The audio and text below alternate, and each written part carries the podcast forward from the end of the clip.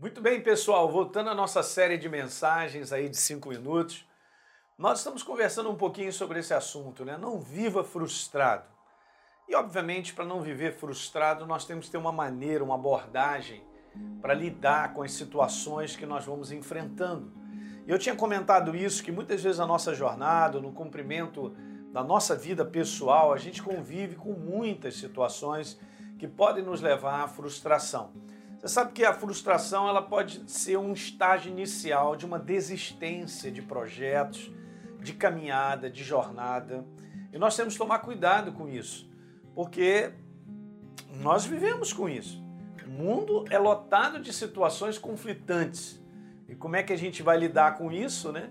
E eu disse para vocês também que as frustrações, elas vão desencadeando uma série de sentimentos que mexem com as nossas emoções. Então nós ficamos emocionalmente, de um modo geral, com situações e expectativas não, não realizadas, a gente fica com as nossas emoções muito abaladas. Agora eu quero te mostrar um segredo bem interessante, porque eu preciso organizar os nossos pensamentos. Eu preciso organizar. Se você aprende a organizar os seus pensamentos diante daquilo que você enfrenta, obviamente nós vamos desencadear os sentimentos que são ou ruins ou bons, mas nós vamos ter uma parte importante nisso, né? Veja, por que, que as pessoas olham uma situação e dizem assim, não tem saída? É porque é meramente uma visão natural de uma situação que nós vamos enfrentando.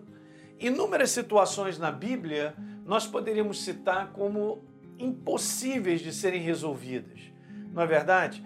E nós vemos a intervenção de Deus sobre aquelas situações. Podemos citar vários exemplos sobre isso.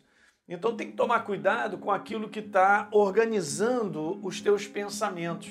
Porque se eu decreto, decreto uma falência no meu pensamento, por causa de uma grande situação que eu estou enfrentando, que gera isso, eu não vou dar a possibilidade de Deus chegar e mudar. Por isso que nós precisamos, gente, como novas criaturas, estar continuamente ouvindo, vivendo a voz de Deus e reconhecendo que Ele é o Deus, Ele é Senhor da nossa vida, que Ele está no controle da nossa vida, que Ele direciona a nossa vida, que Ele nos, nos posiciona para nós vermos as situações sendo transformadas pelo Seu poder.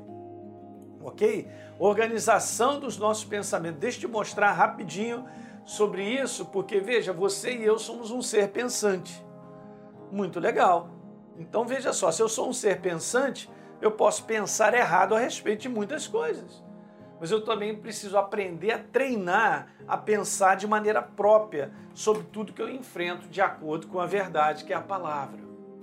Esse é um grande segredo que me ajuda diante das situações que eu também e você enfrentamos, que geram baita de frustrações aparentes ou situações que muitas vezes eu chamo de aparentes derrotas, ok?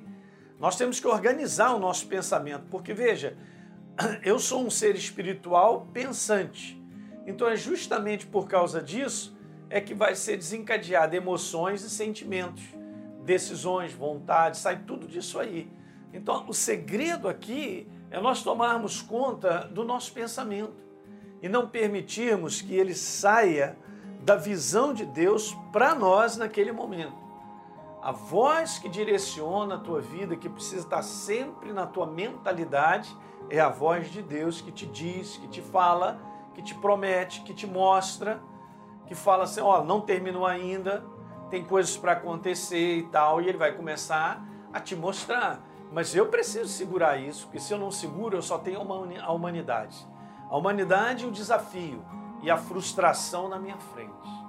E as situações que eu vou convivendo que vão me empurrando cada vez mais para baixo, para que eu conclua, não tem mais saída e veja a série de emoções e sentimentos negativos que nós vamos viver.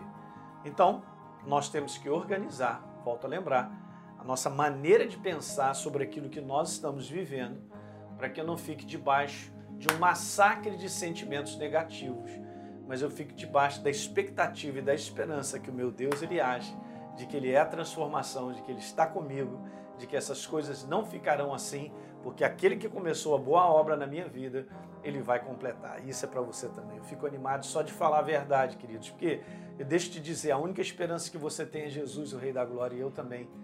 Jesus, o Rei da Glória, a sua palavra e a sua proposta que Ele tem para a minha vida e para a sua vida. Ok, gente? Um grande abraço. Dá, dá um like nesse programa, por favor, se inscreve no nosso canal e, por favor, deixe um comentário que é importante para todos nós.